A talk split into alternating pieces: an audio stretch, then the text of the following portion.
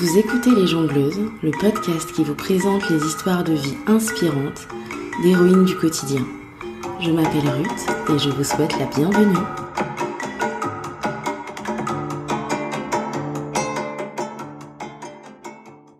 Hello Nous voilà au sixième épisode de ce podcast. Au programme d'aujourd'hui, une interview comme je les aime, du genre qui rebooste et qui fait du bien, surtout en cette euh, période si particulière. D'ailleurs, j'espère que vous allez aussi bien que possible. Si vous aimez ce podcast et que vous avez envie de le soutenir, vous pouvez laisser un avis 5 étoiles et un commentaire sur Apple Podcast. Ça permettra à d'autres de le découvrir aussi. Et puis, je vous invite à rejoindre la communauté sur Instagram at lesjongleuses.podcast.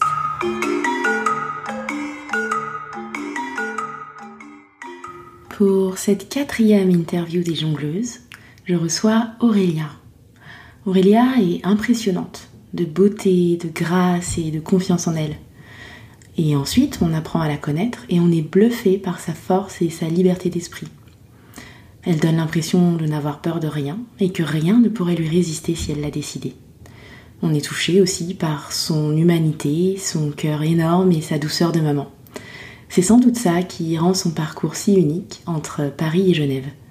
Je suis ravie de vous présenter aujourd'hui cette coach sportive de talent. Dans cette conversation, on parle de sport bien sûr, mais aussi d'entrepreneuriat, d'évolution dans un milieu plutôt masculin et du bonheur d'allier travail et passion. On parle aussi de la maternité et son cortège de leçons de vie, de la richesse du métissage et de la mixité dans le couple. Bref, j'en oublie sûrement, mais je vous laisse les découvrir. J'espère que cet épisode vous inspirera autant qu'Aurélia m'inspire. Bonne écoute Bonjour Aurélia et bienvenue dans les jongleuses. Bonjour. Est-ce que tu peux nous raconter Aurélia en quelques mots qui tu es? Écoute, je suis maman déjà, puis je suis euh, coach sportif particulier indépendante. C'est un petit peu long comme euh, particule, mais euh, en gros c'est ça et ça me définit pas mal parce que euh, bah, le sport c'est un petit peu le, les fondements de ma vie. Et comment tu as choisi ce métier? Parce que le sport était déjà les fondements de ta vie au moment où on faisait nos choix d'études et de métiers ou c'est venu après? Je pense que c'est venu euh, oui, petit à petit. Mhm. C'est-à-dire que je suis sûre d'être sortie euh, du lycée avec mon bac en me disant euh, je j'ai pas envie de passer par les la case normale en fait. Mhm. Ça m'intéressait pas tellement. J'avais envie de vraiment faire quelque chose de qui m'inspirait, qui faisait que je me je me lassais pas, que j'avais envie de me lever le matin, quelque chose pour lequel j'avais envie de me de me battre. Mhm. Et euh, et sur le moment, même si le sport était déjà une énorme partie de ma vie, où j'en ai toujours fait, où on est une famille très sportive, etc. J'avais pas, euh, j'avais pas encore trouvé cette voie. D'accord. Et t'es passé par quoi et comment t'as choisi ce métier-là en particulier du coup? Alors, après le bac, en fait, je suis partie en information et communication à Annecy. Mhm ça me paraissait être un bon compromis parce qu'il y avait un côté très artistique, mais finalement pas tant que ça. C'est-à-dire qu'on c'était plus axé sur les nouvelles technologies, euh, sur les, finalement des choses qui étaient pas palpables pour moi, qui avaient pas de matière. Quoi. Donc je me suis un peu lassée, je me voyais pas continuer, et en fait je me suis dit que ce que j'avais envie de faire, c'est de découvrir d'autres choses. Donc euh, finalement je me suis dit je vais partir à mhm. Paris, et puis euh, on va voir ce que ça donne. Euh, j'ai envie de, de voir un petit peu euh, quelque chose de plus grand, de voir une, euh, de voir le côté citadin, tu vois, à 20 ans, euh, voilà, 18, 20 ans, c'est quelque chose d'attirant dans les grandes villes. Donc voilà, je suis partie à Paris. Euh, j'ai fait un petit peu de droit au départ. C'est pareil, c'était pas, euh, ça, voilà, je je me sentais pas dans le fond de mon cœur, quoi. Puis finalement, euh, je suis allée faire du théâtre, chose qui n'a strictement rien à voir.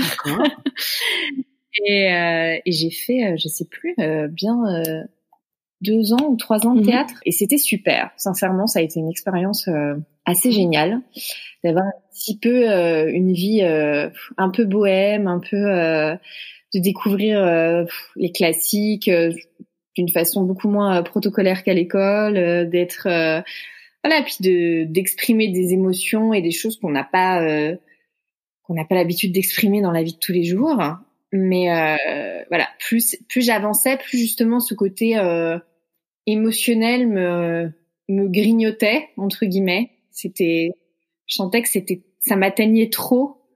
Et puis, euh, à un moment, j'étais dans une école de théâtre qui, euh, tous les matins, en fait, mettait en place des euh, ateliers sportifs pour euh, justement essayer de, de sortir un peu ce que tu avais en toi, pour montrer que vraiment, il y a une connexion entre les émotions, entre guillemets, physiques et les émotions mmh. mentales. Et je me suis rendu compte que petit à petit, j'allais là-bas que pour ça. J'avais cette ce plaisir à y aller et vraiment cette petite étincelle quand je faisais je, je, poussais ces émotions par le sport. Du coup, j'ai commencé à me renseigner sur euh, les métiers sportifs. Je savais déjà euh, que je pouvais pas être prof de sport. Enfin, c'était juste pour moi euh, prof à l'école. C'était vraiment pas un truc qui me branchait. J'ai toujours eu la notion, mais même en sortant ouais, du bac, que je voulais être mon propre patron, faire mon monter mon petit truc, que ce soit dans n'importe quel domaine, mais pas avoir à dépendre euh, de mmh. quelqu'un, prendre mes propres décisions, euh, gérer mon emploi du temps. Euh, en me renseignant petit à petit, j'ai découvert ce, ce, DUST, ce diplôme d'études universitaires scientifiques et techniques des métiers de la forme, qui était, il fallait rentrer par concours. Et donc du coup, je, bah, je suis allée un peu la fleur au fusil.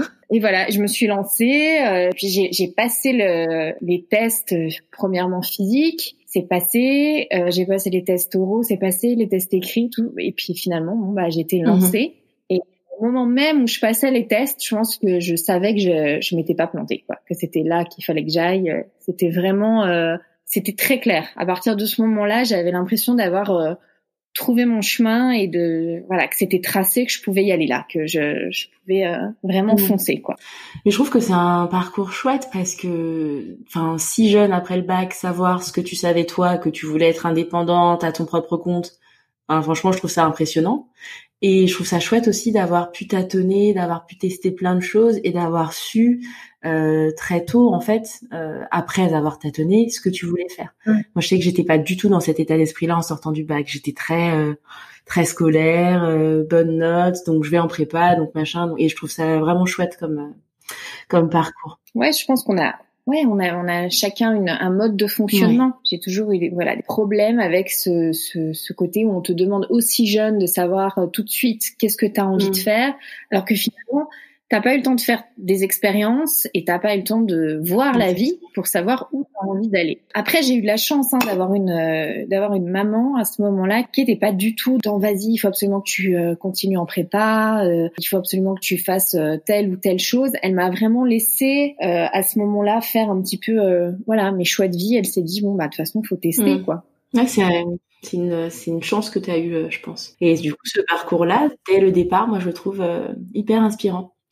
Et ça a été quoi ensuite tes défis euh, en tant qu'étudiante pour devenir euh, coach sportif C'était quoi comme milieu? Est-ce que c'était un milieu un peu masculin où tu as dû un peu faire tes preuves ou c'est passé un peu tout seul et c'était complètement à ta place? Alors écoute, je te dirais que pendant les études, j'étais complètement à ma place. C'est-à-dire que on était euh, une communauté entre mmh. guillemets, on était des promos très peu mmh. nombreuses parce que donc il y a peu de place sur ces diplômes. Donc forcément, tu te retrouves à, des classes qui sont pas nombreuses mmh. et euh, tu restes ensemble pendant euh, deux ans et c'est deux ans très intensifs parce que tu n'as pas de vacances mmh. et c'est euh, mélangé en fait à un petit peu de d'entreprise, c'est-à-dire que tu es à l'université pendant cinq jours et après tu vas en entreprise et tu as beaucoup de choses en même temps. Donc c'est un, rythme vraiment très intense où tu as peu de repos, où tu as beaucoup de physique, beaucoup de de, de, choses à emmagasiner en même temps. Mhm. Du coup, il y avait une énorme cohésion. Donc, euh, c'était euh, non, c'était des, des, des, années super. Bah, j'ai rencontré quand même mon, le papa de mon, de mon fils euh, là-bas. Donc, euh, c'est quand même des, des bons et puis non, non, c'était c'était vraiment chouette. C'est plus après, quand j'étais en entreprise, j'ai vite senti que ouais, quand tu étais une fille et que tu voulais montrer que tu pouvais amener les gens d'un point A à un point Z au niveau du sport, il fallait que tu en fasses deux fois plus pour prouver que voilà, tu, tu, tenais la route. Et du coup, ça se manifestait comment? Et toi, comment t'as as réussi à surmonter ça pour euh, t'imposer un petit peu en fait, te faire ta place? Ça m'a pas semblé insurmontable déjà, hein, vraiment, parce que bon après c'est euh, un caractère aussi, je pense, qui, qui est qui est comme ça, c'est que j'ai déjà une fâcheuse tendance à, à vouloir une égalité un peu sur tout et à le dire.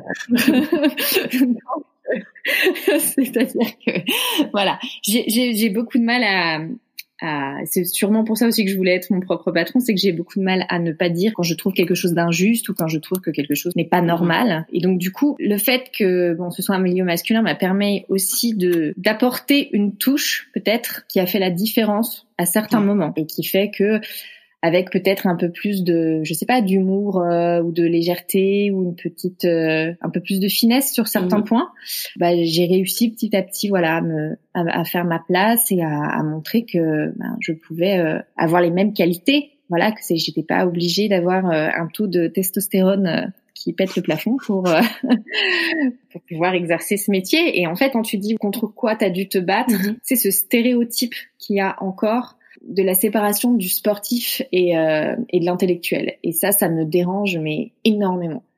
C'est vraiment un côté, euh, c'est plus ce stéréotype-là qui me dérange vraiment. Ça se manifeste comment en fait? De moins en moins. Hein. Ces dix dernières années, il y a vraiment une prise de conscience du, du bien fondé d'être en mm. forme, tout simplement, de mieux manger, d'essayer de comprendre comment fonctionne son corps, etc., etc.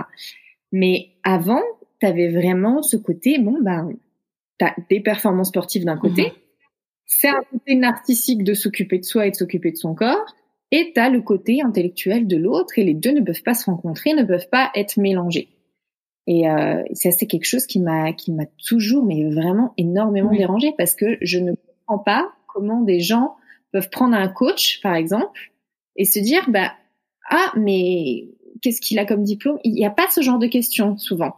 Et je me dis, mais tu, tu m'engages en gros pour euh, m'occuper de d'une chose que tu ne peux pas changer, de quelque chose qui est très précieux en mm. fait, mais tu ne regardes pas mes qualifications et tu ne sais pas ce que j'ai fait comme euh, comme parcours.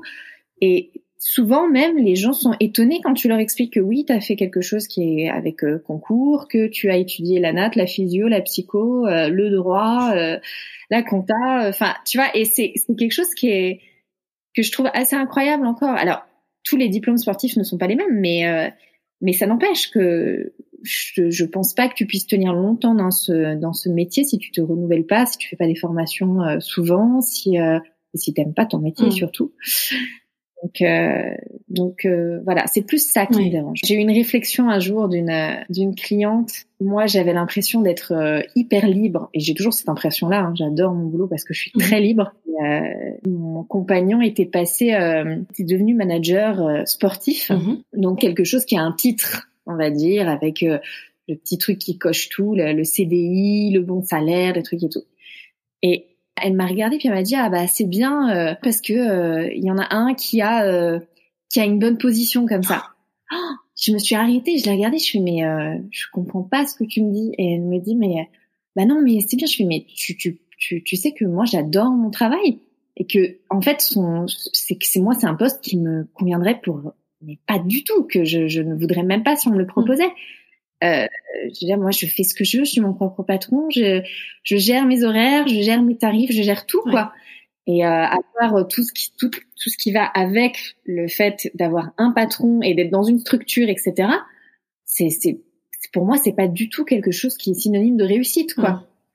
Et, euh, et, ça m'avait vraiment mis un petit coup d'arrêt parce que je me suis dit mais en fait ouais le problème c'est qu'il y a encore énormément cette pensée là où euh, où en fait tant que t'es pas dans tu coches pas certaines cases et que t'as pas un, un certain titre bah t'as, t'as, le synonyme de réussite il est pas là. Après ça, je pense que c'est un peu un écueil euh, de notre société, euh, mais je pense que c'est peut-être en train de changer parce qu'il y a beaucoup de gens qui qui changent de carrière, qui passent un peu par des cases euh, un peu précaire euh, pendant quelque temps et ça se voit de plus en plus. Mais c'est vrai que pendant longtemps, euh, le Graal, c'était euh, sortir de, son, de ses études, de sa formation, vite un CDI, bien au chaud et on bouge plus trop quoi.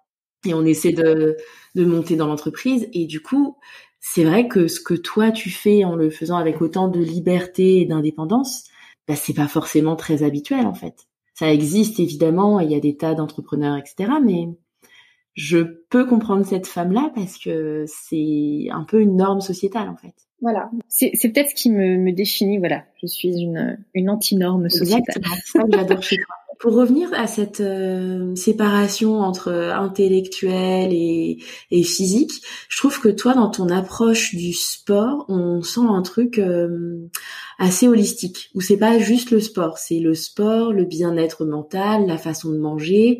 Est-ce que c'est quelque chose d'important dans ta façon de concevoir ton métier? Ah, c'est plus qu'important. Ça, exactement ce que tu dis, c'est que, en gros, je je ne fais pas du tout ce métier pour le côté mmh. esthétique. C'est-à-dire que ça, c'est quelque chose qui peut me, avec lequel je peux m'ennuyer très mmh. vite. Si je vois qu'une personne ne va chercher que ce côté-là.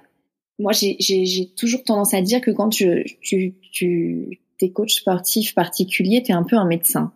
Un médecin, je m'entends, hein, dans le sens, euh, déjà qu'il y a une, une, grosse confidentialité qui se met en mhm. place parce que tu rentres vraiment dans l'intimité des gens, tu rentres dans leurs complexes, tu rentres dans leurs failles, et c'est là que le côté psychologique rentre vraiment euh, en compte parce que on peut pas dissocier les deux. Et c'est-à-dire que souvent des gens vont avoir des problèmes de poids ou des problèmes juste physiques, articulaires, des tensions, des, des choses comme ça, qui elles viennent du côté émotionnel, du côté mental, des fois des choses qui sont enfouis très profondément, des fois des choses qui sont totalement évidentes, mais sur lesquelles ils n'arrivent pas à mettre de mots euh, pour le moment.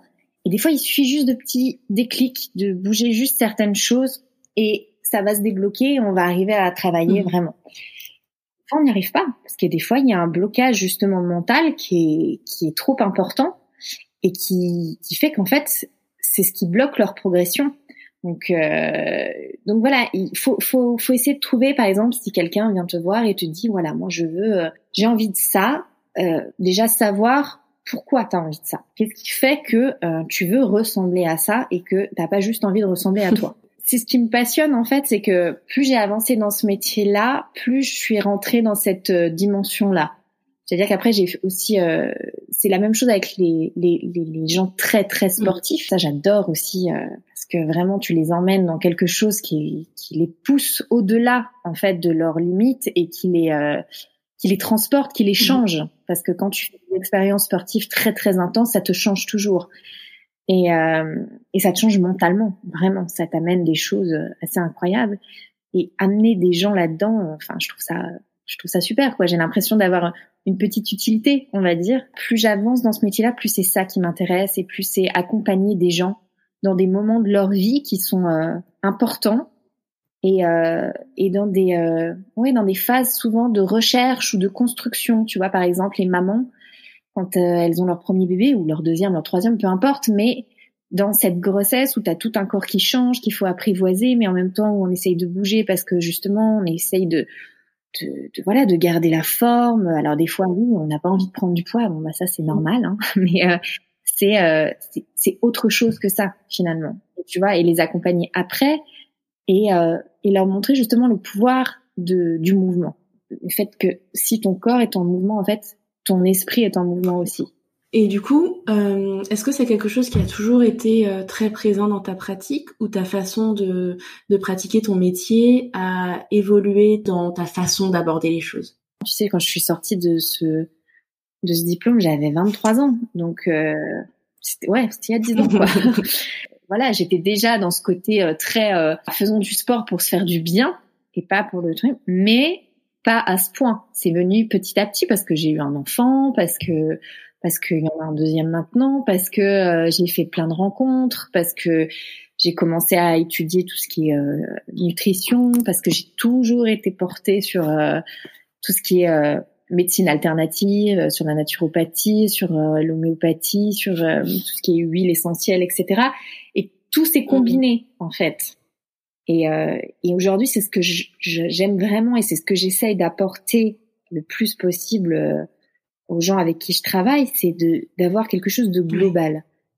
De pas rester sur juste l'aspect physique, mais de se rendre compte qu'en fait, euh, voilà, le corps, c'est une machine qui est incroyable, qui est complètement, euh, enfin, qui est folle pour moi. Depuis en plus qu'il y a eu le, le, cette expérience de devenir maman, ça m'a, ça m'a complètement euh, conforté dans le fait que c'est, c'est juste, c'est juste incroyable, quoi, ce qu'on est capable de faire, ce qu'on arrive à, à créer, quoi. Et, euh, et mais je me suis rendu compte aussi, et aussi parce que justement je suis devenue maman, que c'est aussi fragile et que ça se casse vite, que ça se ça rouille vite, que ça s'encrase vite et que bah, comme n'importe quelle machine, si on n'en prend pas soin, et ben il y a un moment bah ça casse d'un côté, de l'autre et puis on rafistole et puis voilà, c'est un peu brinque-ballant et on continue comme ça, on tient, on tient jusqu'au jour où ça pète vraiment quoi.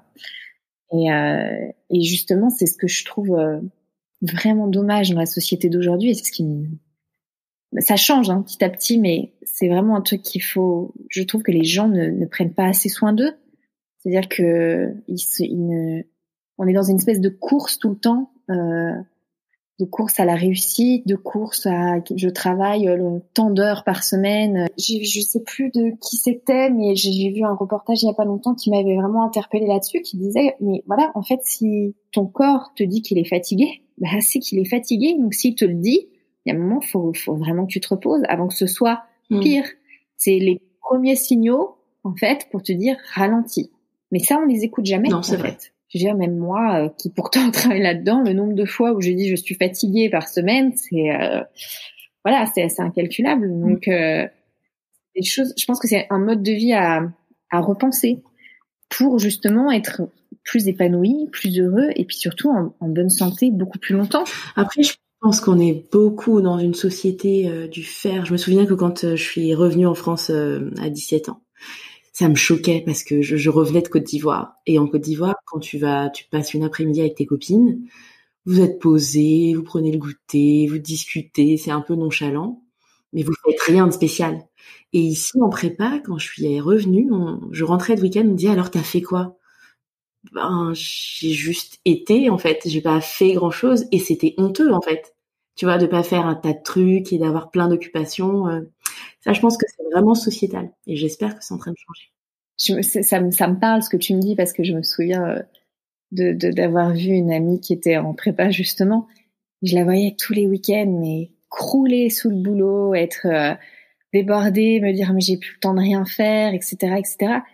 Et du coup, il y a des moments où je me disais bon bah ouais, mais j'ai bien fait de pas choisir ça petit temps, mais pas par, pour le côté euh, voilà il y a trop de travail, mais pas du tout. Et pour le côté où j'avais pas l'impression que c'était quelque chose qui lui plaisait, c'est surtout ça. C'est travailler énormément pour quelque chose qui te passionne, mais là, t'as as, juste décroché le jackpot, quoi. Parce que tu, tu te lèves le matin, t'es mm. bien, euh, voilà, toujours des défis, des choses à faire, mais sur quelque chose qui te, qui te passionne. Mais bosser énormément, euh, comme je vois euh, beaucoup de monde faire, euh, juste parce que voilà, on est dans un poste clé, que ça a amené tel confort de vie, ça alors évidemment, voilà, ça a amené aussi ben, tel crédit, tel truc. J'en vois tellement là des gens qui ont envie de changer de, de voie, qui se sentent plus à leur place, qui ont envie de choses un peu plus profondes, on va dire, et qui, euh, qui ont du mal parce qu'une fois que tu es dans l'engrenage, c'est compliqué. Surtout une fois que tu as atteint un certain niveau de vie, en fait. Mais après, tu peux atteindre un très bon niveau de vie en faisant ce que t'aimes aussi. C'est vrai, que c'est possible aussi. ça demande, c'est sûr, des débuts, des fois, un peu plus compliqués. Exactement. Alors, tu me parlais du fait de devenir maman. Comment toi, t'as vécu la maternité? La première fois, la deuxième fois, ça a changé quoi pour toi dans ton métier, dans ta vie, dans ta façon de voir les choses? Écoute, euh, c'était, euh, je sais pas comment dire. Pour moi, ça a été euh, plein de choses à la fois. Ça a été euh, une révélation, un chamboulement. c'est même pas un chamboulement, ça a été un tsunami, quoi. C'est ah ouais, non mais vraiment. C'est-à-dire que, tu vois, jusqu'à maintenant, on va dire que malgré le fait euh, que mon, mon parcours soit un peu plus atypique que la normale, j'ai toujours eu une impression de mmh. maîtrise. Je sais pas comment expliquer ça, mais je me suis jamais sentie perdue. C'est pas un sentiment que je connais vraiment jusqu'à ce que j'accouche, on va dire. J'ai toujours eu cette sensation de savoir très bien qui j'étais, de savoir où j'allais, même si j'ai changé plein de fois, si tu veux, j'ai toujours eu cette euh, idée que ça m'apportait quelque chose pour la mhm. suite. Et là, euh, ben écoute, euh, c'était plus la même chose quoi. Euh, ça m'a appris ça en fait. Ça m'a appris à, à, lâcher prise et à comprendre qu'on peut pas toujours tout maîtriser et que des fois c'est bien de pas maîtriser. Mais euh, écoute, ma première grossesse était super. J'étais en forme, j'ai pas été trop malade. J'ai vraiment fait du sport jusqu'à mon accouchement. J'ai pu travailler jusqu'à mon accouchement. Euh, voilà. Et puis j'étais bien. C'est surtout ça. C'est que c'était pas. Euh, alors oui, je me mettais un peu la pression, tu vois, genre, euh, bah, encore les histoires euh, un peu de société, c'est-à-dire que dans ma tête, je pouvais tout faire.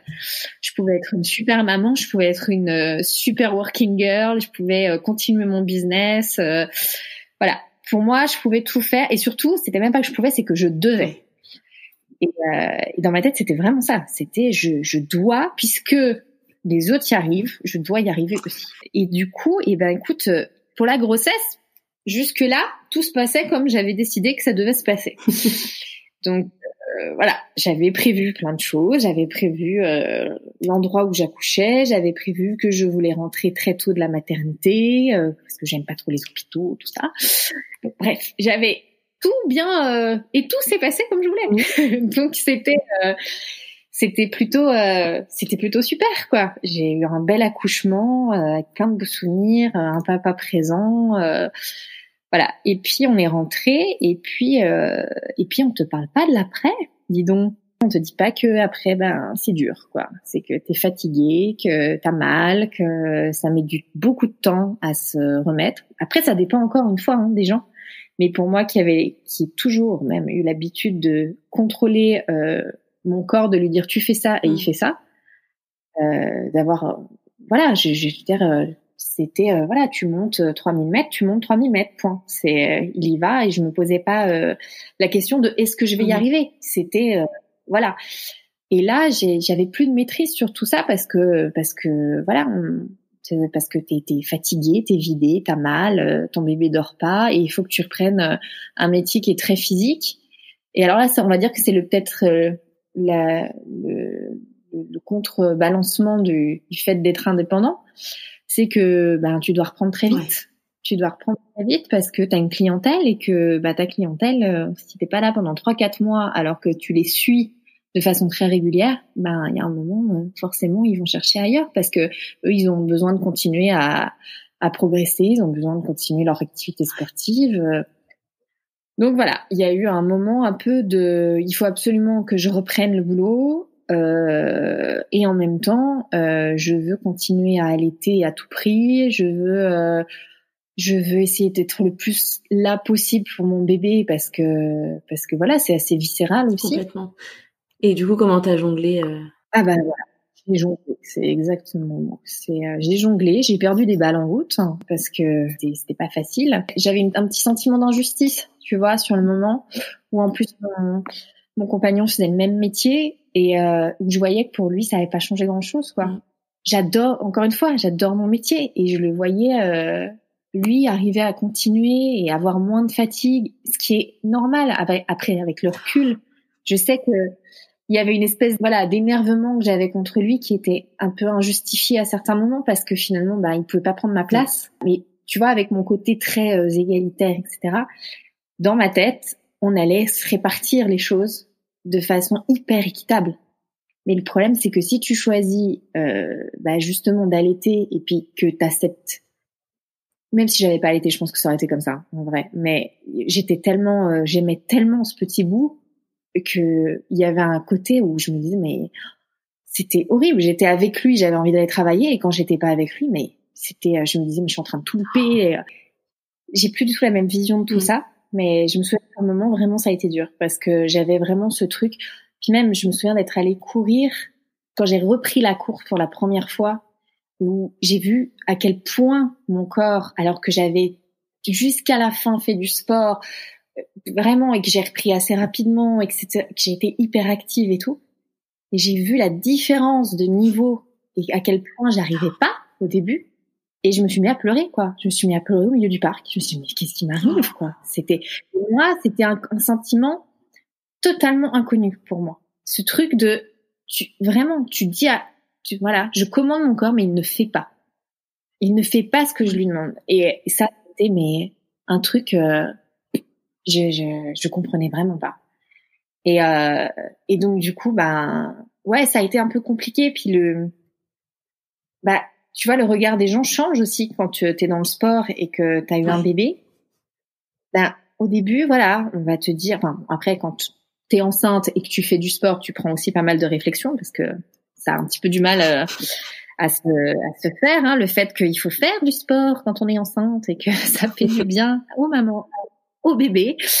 Mais euh, mais voilà, donc t'as as, ce genre de réflexion. Puis après, bah t'as les autres réflexions, quoi, parce que parce que euh, bah t'es crevé. C'est un métier super physique, mais ton bébé dort pas, donc euh, il y a des moments, bah juste t'y arrives pas. T'as dormi euh, littéralement. Hein, je pense qu'il y avait des il y avait vraiment des semaines où dans la semaine, je dormais une nuit en tout. Si tu mettais bout à bout mes heures, c'était ça faisait une nuit quoi. Et, et, ça a duré très longtemps. Ça a duré deux ans. Donc, euh, donc c'est ça. C'était, j'ai appris voilà que c'était un peu la loterie aussi, que, que voilà, j'avais un bébé absolument génial qui était euh, tellement choubidou et euh, et tellement euh, éveillé, tout ce que tu veux, mais il ne dormait pas. Voilà. Et ça, il y a un moment, tu peux rien y faire. Et je suis quand même allée voir moult spécialistes jusqu'à ce que je me dise mais et que je vois quelqu'un qui justement était était super à ce moment-là et qui m'a dit mais en fait euh, voilà un bébé ça ne dort pas vraiment enfin même un enfant jusqu'à 6 ans le sommeil n'est pas acquis et chacun son rythme et là s'il n'arrive pas c'est qu'il n'arrive pas c'est pas c'est pas moi qui vais pouvoir le forcer à dormir à ce moment-là. Mais le truc c'est que le sommeil c'est moi j'ai un peu perdu la loterie du sommeil avec mes deux enfants aussi. Mais euh, le sommeil, je trouve que c'est une espèce de, de truc qu'on utilise pour juger les parents. Tu vois, dans ta compétence de parent, c'est bon, le tien il dort, mais en fait, il est pour rien si ton enfant dort. C'est juste qu'il a acquis euh, la compétence sommeil plutôt que le mien, mais c'est pas, c'est rien de ce que tu as fait en fait. C'est juste une acquisition. Et je trouve qu'en France, c'est tellement, je sais pas, c'est tellement une règle pour juger les parents qu'on oublie que c'est une acquisition au même titre que la marche, que que la propreté, mais c'est juste une acquisition. Et je te souhaite pour ton deuxième bébé euh, d'avoir gagné à la loterie du sommeil. Vraiment, je te le souhaite.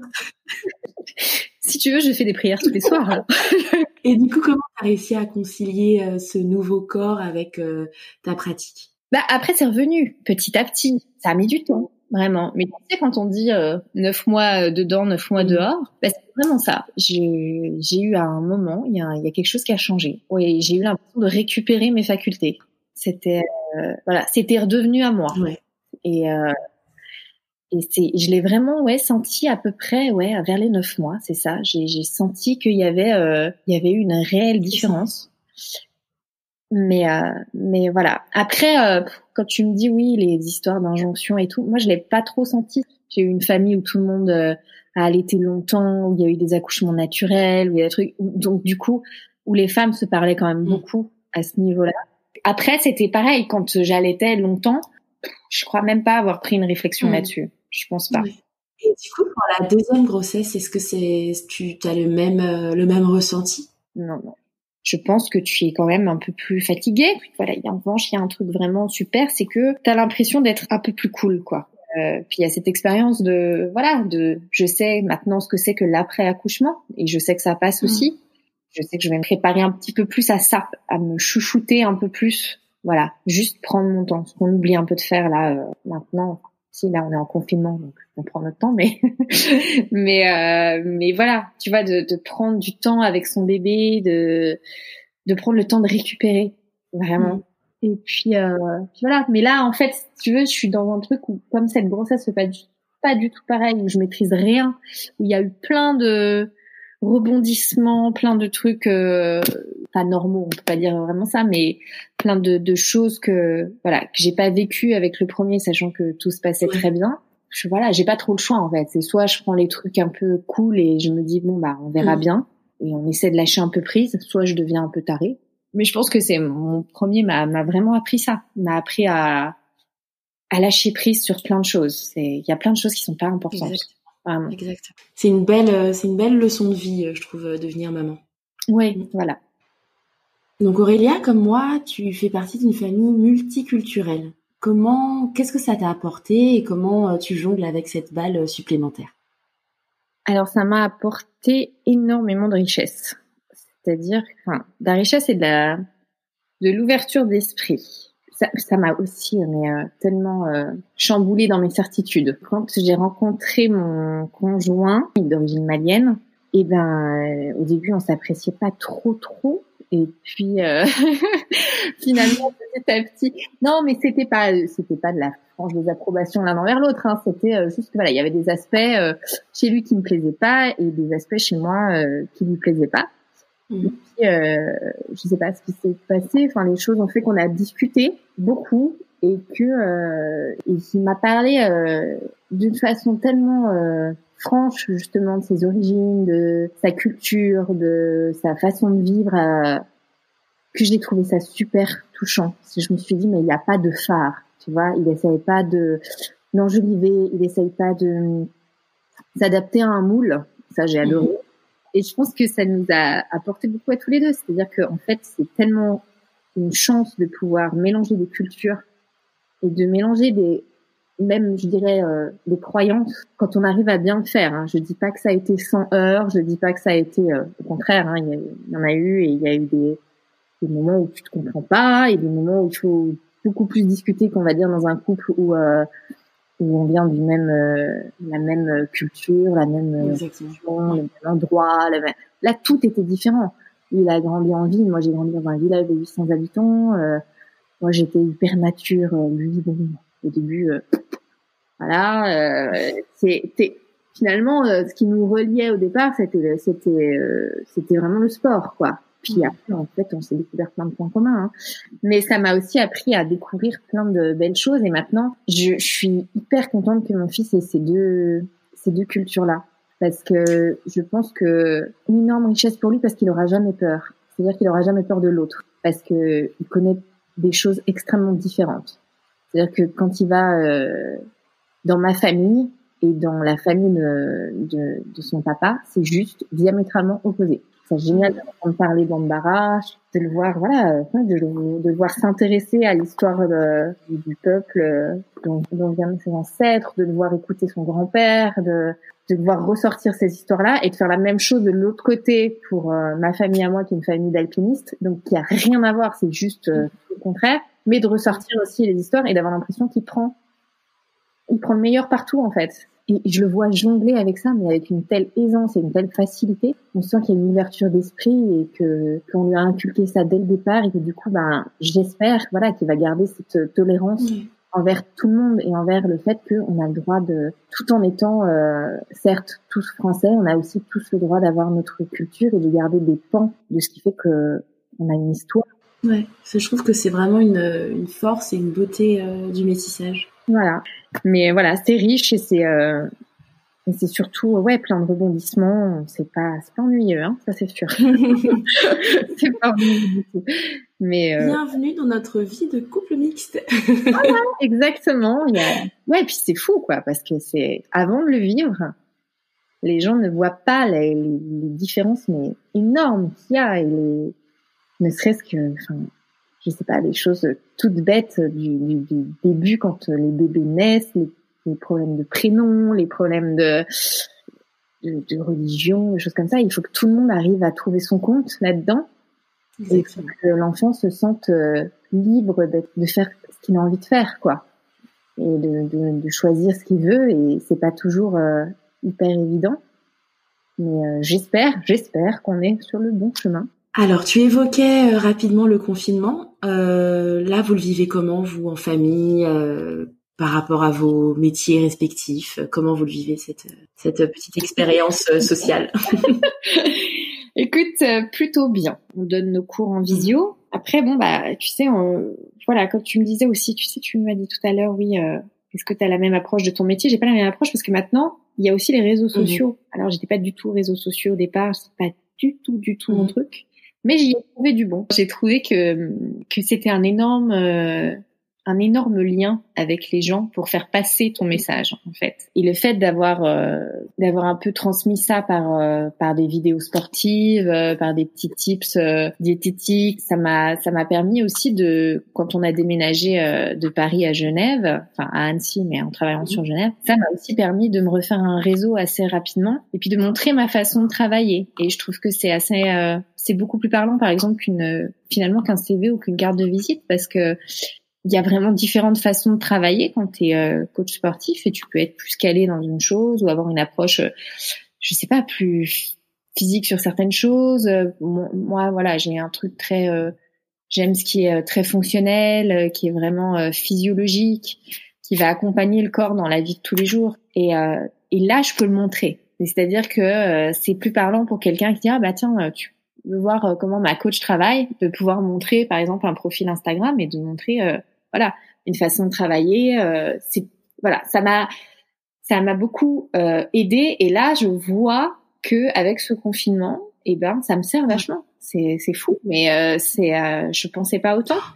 Mais là, grâce à ça, je fais des petits lives sportifs qui aident les gens à bouger chez eux sans matériel du coup, ça change les idées de tout le monde. Puis c'est sympa parce que je le fais avec mon conjoint.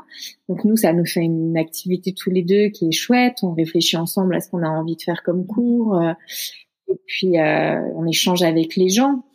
Moi, j'adore ton compte. Euh, à la base, moi, je suis pas quelqu'un de, très sportive, mais j'adore ton compte parce que je trouve qu'il est, c'est le koala alpin. Je mettrai dans les commentaires de l'épisode comme ça, les, les auditeurs pourront te retrouver. Il est hyper plein de bonne humeur et ça a l'air tellement facile. Ça a l'air facile parce que c'est en fait on c'est un peu dans le quotidien. Il n'y a pas besoin de, de choses spécifiques. Tout le monde peut le faire. Enfin, on a l'impression que tout le monde peut le faire. En tout cas, toi, tu peux le faire. Et je trouve que c'est vraiment euh, un super euh, super compte à suivre. Bah, c'est vraiment gentil parce que c'est c'est un peu l'idée, c'est de de montrer, voilà, j'ai vraiment envie de véhiculer quelque chose de, de global, quoi, de montrer que la santé passe par, ouais, le sport, la nutrition, euh, le, un peu la recherche de soi, quoi. Aurélia, on arrive euh, bientôt à la fin de notre euh, entretien. C'est le temps maintenant du questionnaire des jongleuses. dans tes mains de jongleuse, quelle balle tu ne veux surtout pas laisser tomber? Il me va bien mon petit mon petit jeu de balle hein, ces temps-ci. J'ai pas j'ai pas vraiment envie de laisser tomber aucune balle. C'est je suis bien là avec le jeu que j'ai et euh, et, euh, et, je peux pas m'équilibrer en fait si j'en perds euh, si j'en perds une, tu vois. Si je travaille pas et si je je m'épanouis pas dans dans dans ce que je fais euh, d'un point de vue professionnel, ben je suis pas bien avec mes enfants, je suis pas bien à la maison, je suis pas bien avec mon conjoint et si je suis pas bien euh, d'un point de vue familial, bah je suis pas bien au travail. Moi, j'arrive pas à dissocier les deux. C'est un truc. Euh... Mhm. Dans tes mains, une de tes balles te permet de voir le futur pour toi ou pour d'autres. Est-ce que tu peux nous dire ce que tu y vois? Donc, ouais, on va dire que j'aimerais évidemment que voilà que le petit bébé que j'attends euh, soit en pleine forme quand je vais euh, quand euh, voilà quand ce sera l'heure de de montrer le bout de son nez voilà qu'on laisse un peu derrière nous toutes les euh, tous les doutes et tous les, mhm. les interrogations qu'on a eues. Et euh, encore plus loin, j'aimerais vraiment que ça va faire très Miss France hein, ce que je vais dire, mais euh... non, j'aimerais vraiment que là, euh, ce qui vient de se passer, il y a une énorme prise de conscience, surtout mhm. d'un point de vue écologique, parce que je, je, je, trouve que bon, ok, on a beaucoup de chance, mais j'ai aussi souvent très peur pour euh, l'avenir de, de mon fils et de et des enfants qu'on est en train de faire, parce que parce que des fois, je trouve que ça va beaucoup trop lentement au niveau des transitions, au niveau des, des changements mhm. de mentalité, etc. Et là, le fait qu'on ait été obligé de s'arrêter, qu'on voit les, les effets sur la nature, et euh, c'est qu'on peut le faire finalement, tu vois, revenir au local, revenir à des choses euh, un petit peu plus simple. Une de tes balles permet d'envoyer un message à la Aurélia du passé. Elle a quel âge et tu lui dis quoi? Écoute, euh, je crois que je l'enverrai à, je sais pas, je devais avoir, ouais, 11-12 ans, mhm. collège, on va dire. Et il y a une petite période où, euh, je m'intéressais pas forcément aux mêmes choses que les, les autres gens. Alors tout en, où j'avais l'impression un peu de mhm. jouer un rôle pour euh, pour rester dans le dans, bah, dans la norme justement. Et voilà. Et je me souviens que ma mère me disait toujours, mais ça va passer parce que euh, après voilà, on fait ce qu'on veut, on fait ce qu'on aime et que en gros, ben si tu veux faire ce que tu aimes, mais ça tient qu'à toi quoi. euh, donc je lui dirais ça, je lui dirais peut-être, ben voilà, tu sais que ça va passer. Ok. Est-ce que tu dirais que tu es plutôt vers à moitié vide ou vers à moitié plein? Écoute, j'ai une tendance quand même à avoir plutôt le, bon côté des choses la plupart du temps, mais euh, je pense que depuis que mon fils est né, beaucoup plus. Mais vraiment, c'est une mm. force que j'ai trouvée. C'est-à-dire que maintenant, euh, je suis plus toute seule, quoi. Donc, si tu veux, par exemple, quand j'ai des moments d'abattement, bah, comme tout le monde, où on a des moments où, voilà, c'est dur, ou où tu as des mauvaises nouvelles, ou tu as des drames, ou des choses comme ça. Si tu veux, pour moi, maintenant, c'est jamais la fin. C'est que maintenant, rien ne me paraît insurmontable. Je me dis, euh, tout est réalisable. Euh, et si ça se fait pas, c'est qu'il y a une raison. Euh, enfin, voilà, j'ai beaucoup plus de, de, ouais, de positivité. Ouais, je crois qu'on peut me trouver gnangnan des fois même, tellement je suis dans ce côté-là maintenant. Le côté, ouais, de toute façon, tout amène à quelque chose, même si Écoute, ça va pas. Pense pas ça gnangnan. Je pense que c'est quelque chose qui vient avec, ça va faire vieille dame, mais avec avec le recul, avec les expériences de vie, avec euh, oui, avec les années en fait. Tu, tu, prends du recul sur les choses et et tu les observes un peu plus peut-être parfois. Ouais, voilà. Et je trouve que c'est, je sais pas, tu sais, des fois j'ai l'impression de de voir ma vie euh, comme je vois les étapes de l'enfance de mon fils. J'ai vraiment l'impression qu'il y, a, mm. il y a eu plein d'étapes et qu'elles ont toutes été bien. Elles ont toutes servi à quelque chose. Elles ont toutes été super même s'il y a eu mhm. des étapes très compliquées, mais elle a vraiment apporté quelque chose. Et euh, j'aime bien en fait vivre. Oh, ça fait plaisir à entendre. Merci beaucoup Aurélia pour cette euh, magnifique conversation. Tu m'as reboosté avec ton optimisme et ta force. Merci beaucoup. J'espère que cet épisode vous a plu.